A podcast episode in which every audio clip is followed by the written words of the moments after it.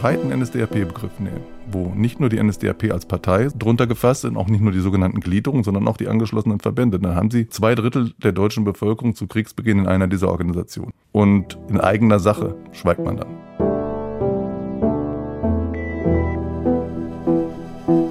Gestern ist jetzt. Auf der Suche nach der Familiengeschichte in der NS-Zeit. Hallo und herzlich willkommen zu Folge 9. Ich heiße Brigitte Beetz.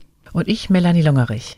In der vergangenen Folge über die NSDAP sind wir euch ja noch einiges schuldig geblieben. Da hat uns der Parteienforscher Jürgen Falter erklärt gehabt, wer die Parteimitglieder, aber auch die Wähler der NSDAP waren. Heute wollen wir noch einmal mit dem Historiker Armin Nolzen darüber sprechen, wie das Innenleben der Partei so ausgesehen hat. Mir ist nämlich immer noch nicht so ganz klar, wie ich die Mitgliedschaft meines Großvaters einordnen soll. Also was hat ihm das für Möglichkeiten, aber auch für äh, Kontakte eröffnet? Und genau mit diesen Fragen beschäftigt sich Armin Nolzen. Und es gibt wohl keinen Historiker, der sich besser mit der NSDAP und ihren für mich ja unüberschaubaren Unterorganisationen und Untergruppierungen auskennt. Ja, ich finde das auch ziemlich undurchsichtig und Armin Nolzen hat ein wahnsinniges Detailwissen. Der hat ja wirklich jede Zahl, jedes Datum parat. Das fand ich schon sehr beeindruckend bei unserem Gespräch. Mhm. Und er hat äh, quasi nebenbei mir auch noch ein paar interessante Details über Sozialdemokraten in der Zeit des Nationalsozialismus gegeben. Mein Großvater war ja in Coburg und äh, in der Partei, also in der SPD und wurde deshalb dort ziemlich drangsaliert. Aber jetzt erst noch mal einen kleinen Rundumschlag zur NSDAP. Therapie.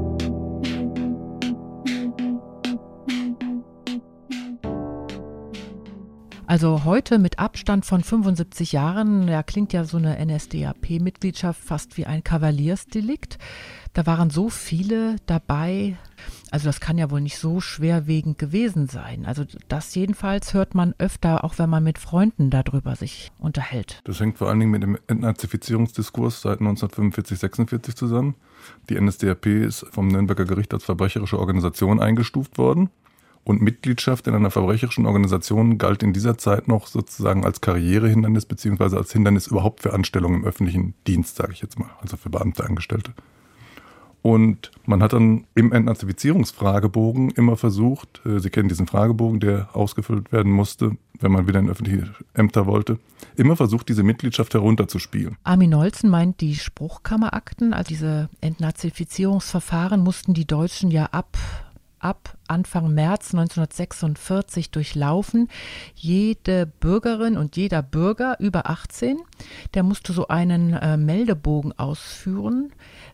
Besonders die, die wieder in öffentliche Ämter rein wollten, Lehrer werden wollten oder auch bleiben wollten. 131 Fragen über politische Tätigkeiten und Mitgliedschaften in NS-Organisationen. Die waren die Grundlage für die Entnazifizierung in den westlichen Sektoren und Spruchkammern mussten als ja, Laiengerichte darüber urteilen, wie verstrickt in den Nationalsozialismus jemand war. Da hatte man wahrscheinlich dann auch mal Glück oder mal weniger Glück, ne? je nachdem, wer da auch gesessen hat, wenn es da keine wirklich einheitliche Vorgabe gab, denke ich mal. Und es war ja so eine Art Ersatzüberlieferung, weil ja die Unterlagen aus der NS-Zeit zum großen Teil ja vernichtet worden waren zu Kriegsende. Jedenfalls hat uns Armin Nolzen erzählt, dass eben die Mitgliedschaft in diesen Meldebögen ziemlich frisiert worden ist. Das fängt damit an, dass zum Beispiel dann da ein Eintrittsdatum steht, das nicht zur Mitgliedsnummer passt. Dann steht da sehr oft, ich habe gar kein Parteibuch gehabt oder mein Vater hat mich angemeldet oder ich wusste nicht, dass ich Mitglied war oder ich habe nicht aktiv mitgearbeitet, sondern war ein nominelles Mitglied.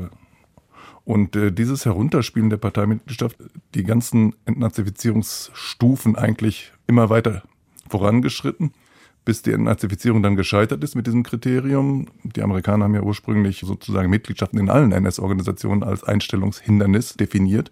Also nicht nur in der NSDAP, sondern auch in SA, in SS sowieso aber auch in kleineren Organisationen äh, wie der NSV. NSV, das ist die Nationalsozialistische Volks Wohlfahrt. Ähm, das war ja eine der größten Massenorganisationen der Nationalsozialisten. Darüber sprechen wir gleich noch, weil die ja auch bei meinem Großvater in Coburg eine Rolle spielt, also genauer gesagt das Winterhilfswerk. Da waren die angegliedert. Er hatte sich damals geweigert, dafür zu sammeln und hat da auch noch einige Repressalien wohl erfahren. Aber zurück zur Entnazifizierung. Die gilt ja weitestgehend als gescheitert und wurde dann Ende der 40er Jahre, Anfang der 50er Jahre auch abgebrochen. Und da war einfach nicht mehr viel Platz dafür, das wirklich aufzuarbeiten. Mhm. Und da sagt Armin Nolzen, sei dann eben auch eine Mitgliedschaft nicht mehr relevant gewesen. Oder weniger relevant, sagen wir mal. Und dann kam das Problem, dass man gewissermaßen diese Mitgliedschaften angefangen hat zu erforschen von Seiten der historischen Forschung. Und da geschieht natürlich dasselbe. In der historischen Forschung, in der frühen, sind diese Mitgliedschaften deswegen heruntergespielt worden, weil halt einfach viele der Forscher, die sozusagen die Erforschung geleistet haben, selbst Mitglied der NSDAP waren oder Verwandte hatten, die Mitglieder der NSDAP waren oder deren Institution sozusagen kontaminiert war mit NSDAP-Mitgliedschaften. Also dafür haben wir inzwischen viele historische Beispiele. Ja, das betraf ja unter anderem den Historiker Martin Broschert. Der galt ja in den 60er Jahren als der NS-Experte, hat sich auch sehr viele Verdienste erworben, weil er eben gesagt hat, es gab eben nicht den Führerstaat, wo Hitler quasi fast allein an der Spitze entschieden hat, was da passiert ist, sondern das war ein Regime, ein undurchschaubares Dickicht an rivalisierenden Personen und Institutionen. Da gab es sehr viele Macht Machtkämpfe zwischen staatlicher Bürokratie und der Partei. Und ausgerechnet dieser Broschert, das ist herausgekommen, nachdem er aber schon gestorben war, soll mit Anfang 17 mit einem, bei einem Sammelantrag dabei gewesen sein, ohne es zu wissen. Da gab es auch Anfang der 2000er Jahre mal eine Kontroverse. Aber Armin Nolzen, unser Historiker, hat noch einen weiteren Punkt, warum die Mitgliedschaft runtergespielt worden ist, nämlich das gesellschaftliche Klima, das es gab. Wo über diese Fragen ein Mantel des Schweigens gebreitet wird. Jedenfalls von der westdeutschen Seite. Die ostdeutsche Seite hat natürlich dann immer versucht, mit Kampagnen auch auf NSDAP-Mitgliedschaften von hochrangigen Politikern hinzuweisen, ab Mitte der 60er dann. Und sie haben einen gesellschaftlichen Schweigekonsens in dieser Zeit, bei dem eigentlich gar nicht klar ist, wo der herkommt. Das wird ihnen erst klar, wenn sie sehen, wie viele Mitglieder diese Organisationen haben. Also wenn Sie überlegen, dass, wenn wir den breiten NSDAP-Begriff nehmen, wo nicht nur die NSDAP als Partei sozusagen drunter gefasst sind, auch nicht nur die sogenannten Gliederungen, sondern auch die angeschlossenen Verbände. Dann haben sie zwei Drittel der deutschen Bevölkerung zu Kriegsbeginn in einer dieser Organisationen. Das heißt, Nationalsozialismus bzw. Alltagsleben im Nationalsozialismus ist Organisationsleben, ist Mitgliedschaft in Organisationen. Und da ist natürlich jeder lebensgeschichtlich betroffen und gewissermaßen dann auch äh, in eigener Sache schweigt man dann.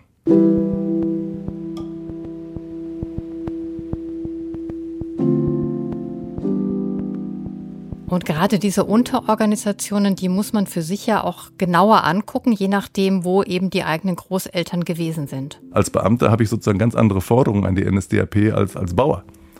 Und das ist dann nach der Machtergreifung, nach dem 30. Januar 1933, äh, verstärkt sich das noch, indem die NSDAP auch neue Organisationen bildet, die gewissermaßen gesellschaftliche Funktionen wahrnehmen. Ein klassisches Beispiel ist die nationalsozialistische Volkswohlfahrt. Also wir haben vorher keine Wohlfahrtsorganisation der NSDAP in diesem Sinne, sondern nur Selbsthilfeorganisationen auf lokaler Ebene. Und die NS Volkswohlfahrt ist sozusagen die Organisation, die alle möglichen Fürsorgeleistungen mit dem Signum des Nationalsozialismus versehen soll, die also sozusagen Fürsorge für diejenigen betreibt, die es verdienen, also die reinrassig sind und die sozusagen auch Wohlverhalten zeigen. Und diese Fürsorgeorganisation hat alle möglichen, naja, Dienststellen. Mein Beispiel ist immer das Hilfswerk Mutter und Kind. Also wenn Frauen, die allein erziehend sind bzw. schwanger sind äh, und den Vater nicht kennen oder nicht, nicht wollen, dass er sozusagen mit dem Kind irgendwas zu tun hat, dann springt dieses Hilfswerk Mutter und Kind ein und hat sozusagen verschiedene karitative Leistungen für diese Frauen anzubieten. Also Jürgen Falter hat uns ja erzählt in der letzten Folge, dass die Mitgliedschaft in der NSDAP immer freiwillig passierte. Also Hitler hatte ja gar keine Lust auf diese ganzen Opportunisten, die ab 33 zu Tausenden in die Partei strömten. Ähm, das wollte man ja unterbinden, indem man die NSDAP auch immer wieder phasenweise äh, zugemacht hat, dann wieder kurze Zeit geöffnet, wieder zugemacht hat. Und trotzdem gab es in der NSDAP auch Pflichtorganisationen, in denen man Mitglied sein musste. Die Deutsche Arbeitsfront, eine klassische Pflichtorganisation, oder die Hitlerjugend. Aber die Hitlerjugend auch erst seit dem HJ-Gesetz beziehungsweise seit der Jugenddienstpflicht. Und da sind wir schon im März 39. Also das entwickelt sich hin zu einer Pflichtorganisation, aber bei weitem nicht alle Jugendlichen, die Mitglied sein müssten, sind in der HJ auch Mitglied. Und diese Organisationen haben auch Ausschlusskriterien. Also Juden dürfen sowieso nicht Mitglied sein. Dann ist die andere Frage, wie die sogenannten jüdischen Mischlinge ersten und zweiten Grades zu behandeln sind. Die dürfen in einigen dieser Organisationen sogar Mitglieder sein, in anderen wieder nicht.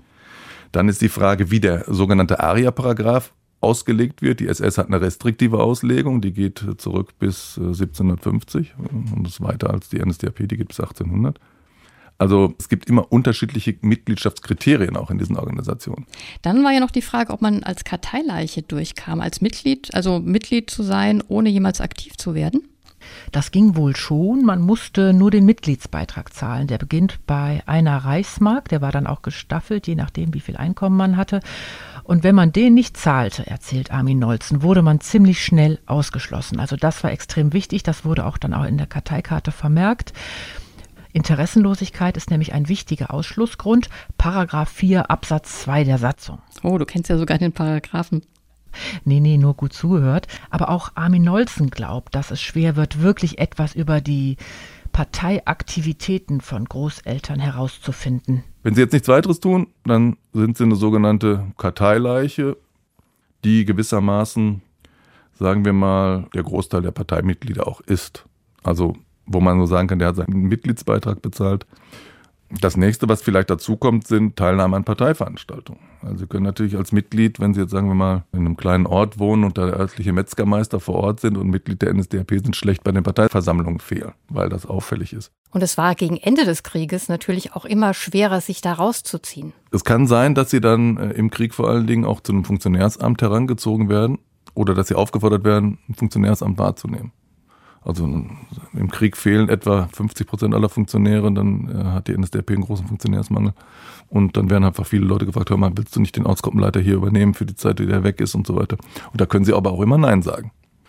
Die Frage ist, was dann passiert. Also sie müssen in jedem Einzelfall immer wieder untersuchen, was ist die Möglichkeit, die diese Mitgliedschaft mit sich bringt und was sind die einschränkenden Momente. Das können sie für alle diese Organisationen machen, aber sie müssen es im Prinzip auch immer bei Mitgliedern biografisch verorten.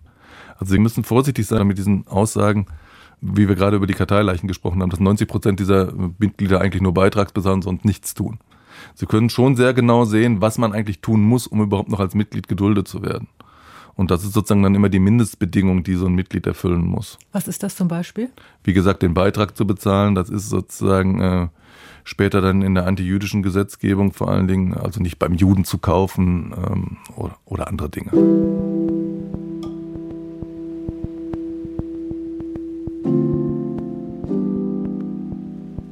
Inwieweit konnte man sich denn diesem NSDAP-Staat eigentlich entziehen?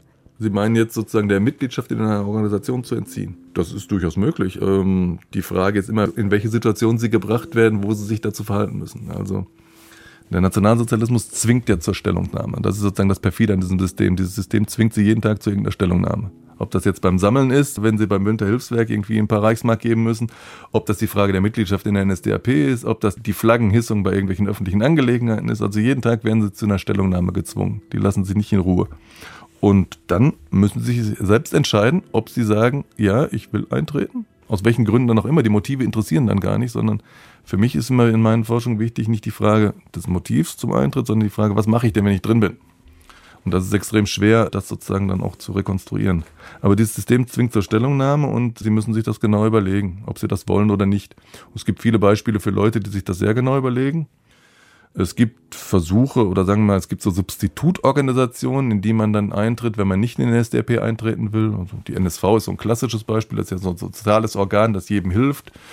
Wenn ich jetzt katholischer Pfarrer bin und schon per Definition nämlich in den NSDAP eintreten will, aber trotzdem mich national fühle, werde ich der Volkswohlfahrt beitreten.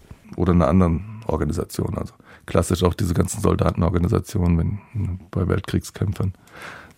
Also man kann, wenn man das Angebot bekommt, Mitglied zu werden, wenn jemand an einen herantritt, dass er einen Antrag stellen soll, man kann sich wehren.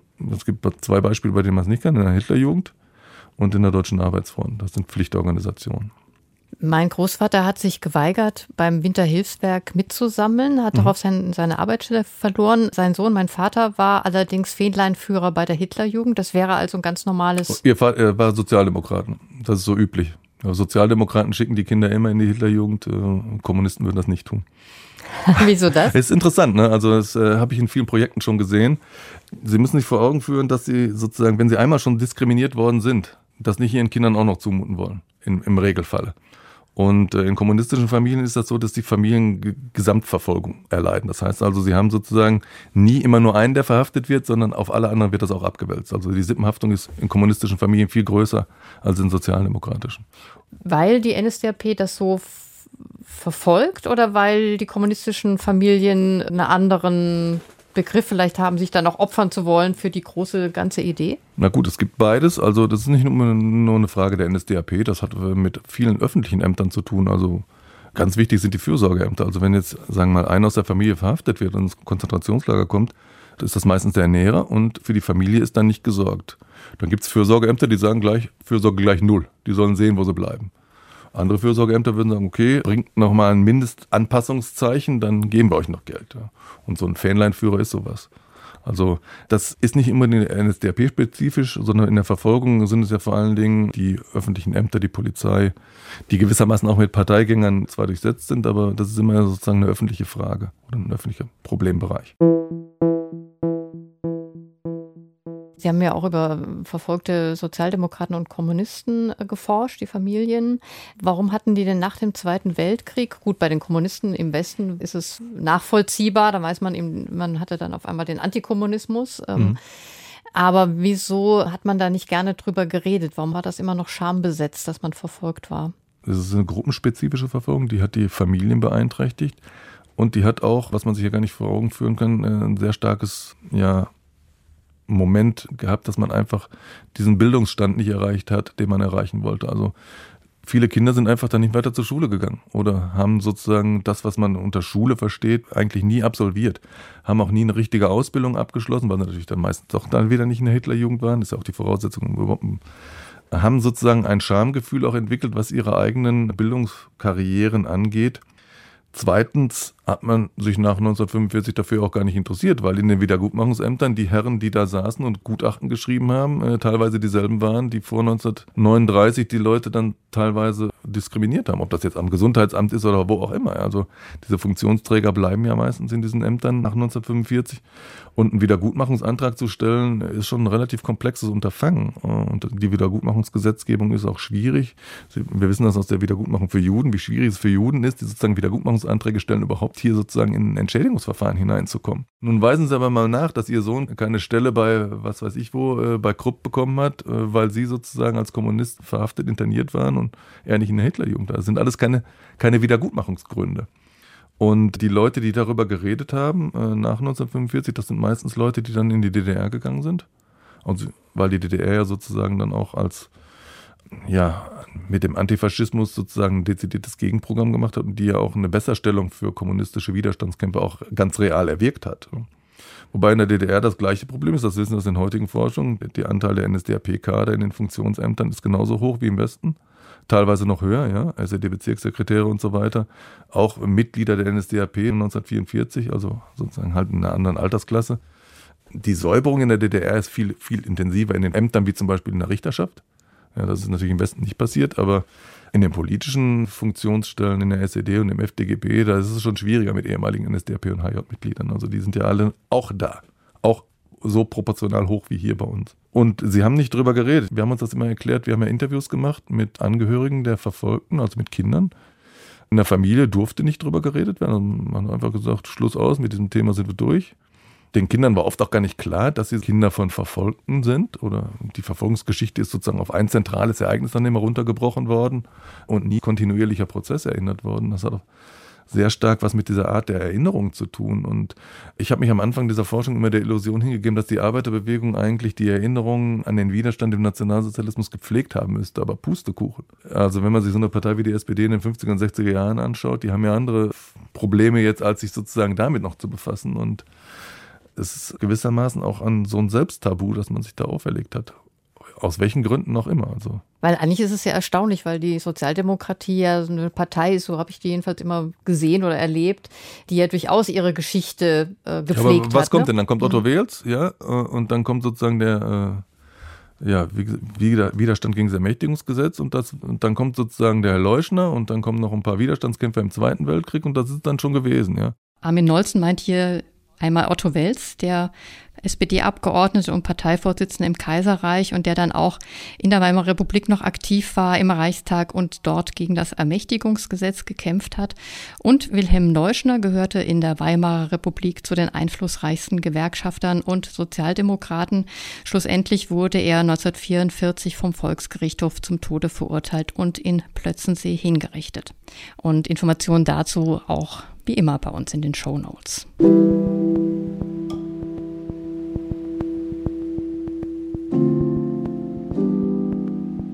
Gut, Willy Brandt ist dann auch so eine emblematische Figur. Aber das ist auch schon wieder schwierig mit dem Brandtschen Widerstand. Der war sozusagen von außen, ja, der war ja nicht von innen. Und äh, das war ja auch diese Kontroverse mit Strauß. Also ich weiß, was wir hier drin gemacht haben und du warst ja draußen. Also es ist ganz schwierig, dass eine Partei wie die Sozialdemokratie da auch keine richtige Tradition entwickelt hat. Das sehen sie, glaube ich, auch erst heute. Also Traditionspflege hätte man da auch anders betreiben können. Und sie haben natürlich die Systemkonkurrenz von denen, die das ja wirklich anders betreiben. Ja. Vielleicht wollte man da auch nicht diesen konsequenten Antifaschismus, den die DDR hier vorgegeben hat, so nach außen kehren. Ich weiß es nicht. Also es ist auf jeden Fall in diesen 50er und 60er Jahren muss das ganz schrecklich gewesen sein in diesen Familien.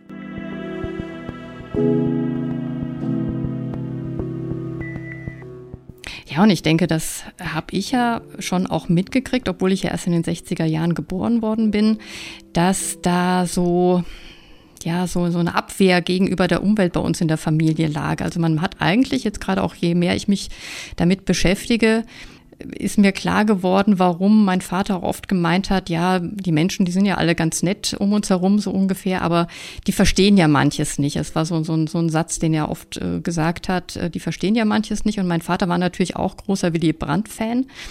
Und äh, da gab es ja zwei Seiten äh, in der Geschichte. Da gab es ja einmal die Wahl von 1972, wo ich noch weiß, dass das auch bei uns in der Grundschule, da war ich gerade noch in der Grundschule, ein Riesending war. Ich wohnte in so einer etwas ärmeren Gegend. Da haben alle SPD gewählt. Später dann, ähm, als Willy Brandt zurücktreten musste, hatte sich ja so ein bisschen die öffentliche Meinung auch gegen ihn gewendet was natürlich in den 50er, 60er war oder auch, sagen wir, erst in den 70ern, als dann auch vom Vater dann als Verräter Willy Brandt äh, geredet wurde ähm, oder auch sogar in nicht, nicht rechtsradikalen Kreisen gesagt wurde, Brandt an die Wand und man immer gesagt hat, der heißt doch eigentlich äh, Herbert Frahm, der heißt ja gar nicht Willy Brandt. Äh, ähm, das äh, weiß ich noch, das hat mich schon auch immer beschäftigt. Also diese Frage, ähm, auch warum jetzt zum Beispiel in Coburg, wo mein Großvater ja gewohnt hat und wo es bis heute eine sehr starke SPD gibt, warum äh, die SPD da nie wirklich ähm, äh, sich äh, dazu jetzt offensiv mehr bekannt hat, was da im Dritten Reich auch geschehen ist. Das ist eine Sache, da müssen wir auch noch ein bisschen auf den Grund gehen. Wir haben ja schon mit ein, zwei Leuten darüber gesprochen, aber da würde ich auch gerne wirklich nochmal mit einem aktiven Sozialdemokraten dort vor Ort sprechen.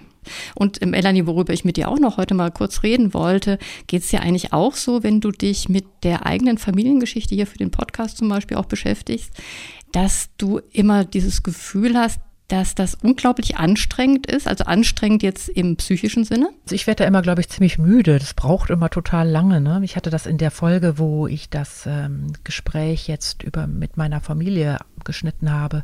Und was ich auch finde, ist, dass man immer wieder Sachen vergisst. Also man hat Dinge rausgefunden, aber ähm, dann hat man das wieder vergessen. Und wenn man es, also es ist, also mir kommt es so vor, als ob man so ständig wieder irgendwie von vorne anfängt. Und das hatte uns ja damals auch schon der Johannes Spohr erzählt, ne, dass es ihm auch so geht. Aber hast du das Gefühl, dass es richtig anstrengend ist? Also für mich ist das sehr, sehr anstrengend und das war für mich auch ein Grund, nochmal bei Angela Moret nachzufragen, der Psychologin, die wir auch in einer der nächsten Folgen nochmal vorstellen würden. Und ich habe sie gefragt, warum diese Beschäftigung mit der Vergangenheit für uns alle so anstrengend ist oder so anstrengend sein kann. Widerstände sind ja ein ganz großes Thema von Anfang an in der Psychoanalyse. Und wir können uns bewusst vornehmen, uns mit der Familiengeschichte auseinanderzusetzen. Die Widerstände sind meist auf der unbewussten Ebene, wobei wir sie wahrnehmen, eben zum Beispiel durch Unlust, durch Müdigkeit, durch Verschieben und viele andere Phänomene. Aber die eigentlichen Gründe der Widerstände nehmen wir in der Regel nicht wahr. Und da geht es gerade bei diesen Aufarbeitung von Familienproblematiken vor allem um zum einen Loyalitätskonflikte. Es wird ja oft wie ein Verrat empfunden, wenn man die Geschichte der Familienangehörigen aufdeckt, vor allem wenn man problematische Anteile aufdeckt. Es wirkt wie ein sich entfernen, aber es ist natürlich auch ein, ein Verlust. Man ist ja stark von früh an identifiziert, vor allem mit den Eltern oder auch mit den Großeltern ein Stück weit. Da sind Liebesbeziehungen da und in dem Maße, wie die Erkenntnis wächst, dass eine Person äh, auch schuldhaft gehandelt hat, unmoralisch, brutal vielleicht, vielleicht sogar an Verbrechen beteiligt war, ist das nicht nur so, dass diese Person dann als befleckt empfunden wird, sondern durch die innere Verbundenheit fällt das wie ein, eine Beschämung, ein Schatten auf die eigene Person. Und es geht natürlich auch um Scham bei denen, die wie bei, in meiner Familie verfolgt worden sind, beziehungsweise Repressionen erlitten haben. Also auch eine gewisse Trauer, die eben nie wirklich gelebt werden konnte. Ja, und mit Angela Moret, Melanie, hast du ja schon mal ein viel längeres Gespräch geführt. Das würden wir euch gerne mhm. in der nächsten Folge vorstellen. Um was wird es da gehen? Da geht es vor allen Dingen darum, wie sich Familiengeschichte eben durch die Generationen weitergibt und wo da auch die Unterschiede liegen in den Familien, äh, zum Beispiel von Tätern, aber auch äh, von Verfolgten, warum es für Kinder, die Kindergeneration, also die zweite Generation, schwierig ist, überhaupt nachzufragen, genaueres Wissen auch zu wollen von den eigenen Eltern, wie die sich verhalten haben, weil es da viele Loyalitätskonflikte gibt und weil man als Kind natürlich auch diesen unerschütterlichen Glauben hat, dass die Eltern eben gut sind und man bleibt ja irgendwie immer Kind und das wird schwierig und deshalb setzt auch sie auf die dritte Generation. Das wären dann also wir. Also wir freuen uns, dass ihr heute wieder dabei wart bei Gestern ist jetzt im Podcast zur Familiengeschichte in der NS-Zeit. Und wir freuen uns natürlich auch immer, wenn ihr uns eine Bewertung hinterlasst. Denn nur so haben auch andere Interessierte die Chance, uns zu finden. Und das wäre doch toll. Mein Name ist Melanie Longerich. Und meiner ist immer noch Brigitte Beetz.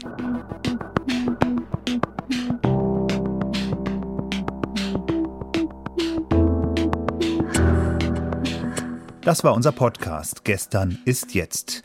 Wenn ihr uns eure Familiengeschichte erzählen wollt, eure Erfahrungen und Recherchen mit anderen Hörerinnen und Hörern teilen wollt, dann mailt uns. Auf unserer Website gesternistjetzt.de findet ihr unseren Kontakt. Gestern ist jetzt wird gefördert von der Bundeszentrale für politische Bildung und der Rosa-Luxemburg Stiftung NRW. Musikalische Beratung Levlin Rechtenwald, Musik Linda Kühl. Dieser Podcast steht unter der Lizenz Creative Commons CC by NCND. Wir freuen uns, wenn ihr ihn vervielfältigt und weiter verbreitet. Die Bedingungen dafür, der Name der Lizenz muss genannt werden, ebenso unsere Autorennamen. Das Material des Podcasts darf nur für nicht kommerzielle Zwecke verwendet werden und das Material muss unverändert bleiben. Weitere Infos dazu findet ihr auf unserer Website gesternistjetzt.de. 嗯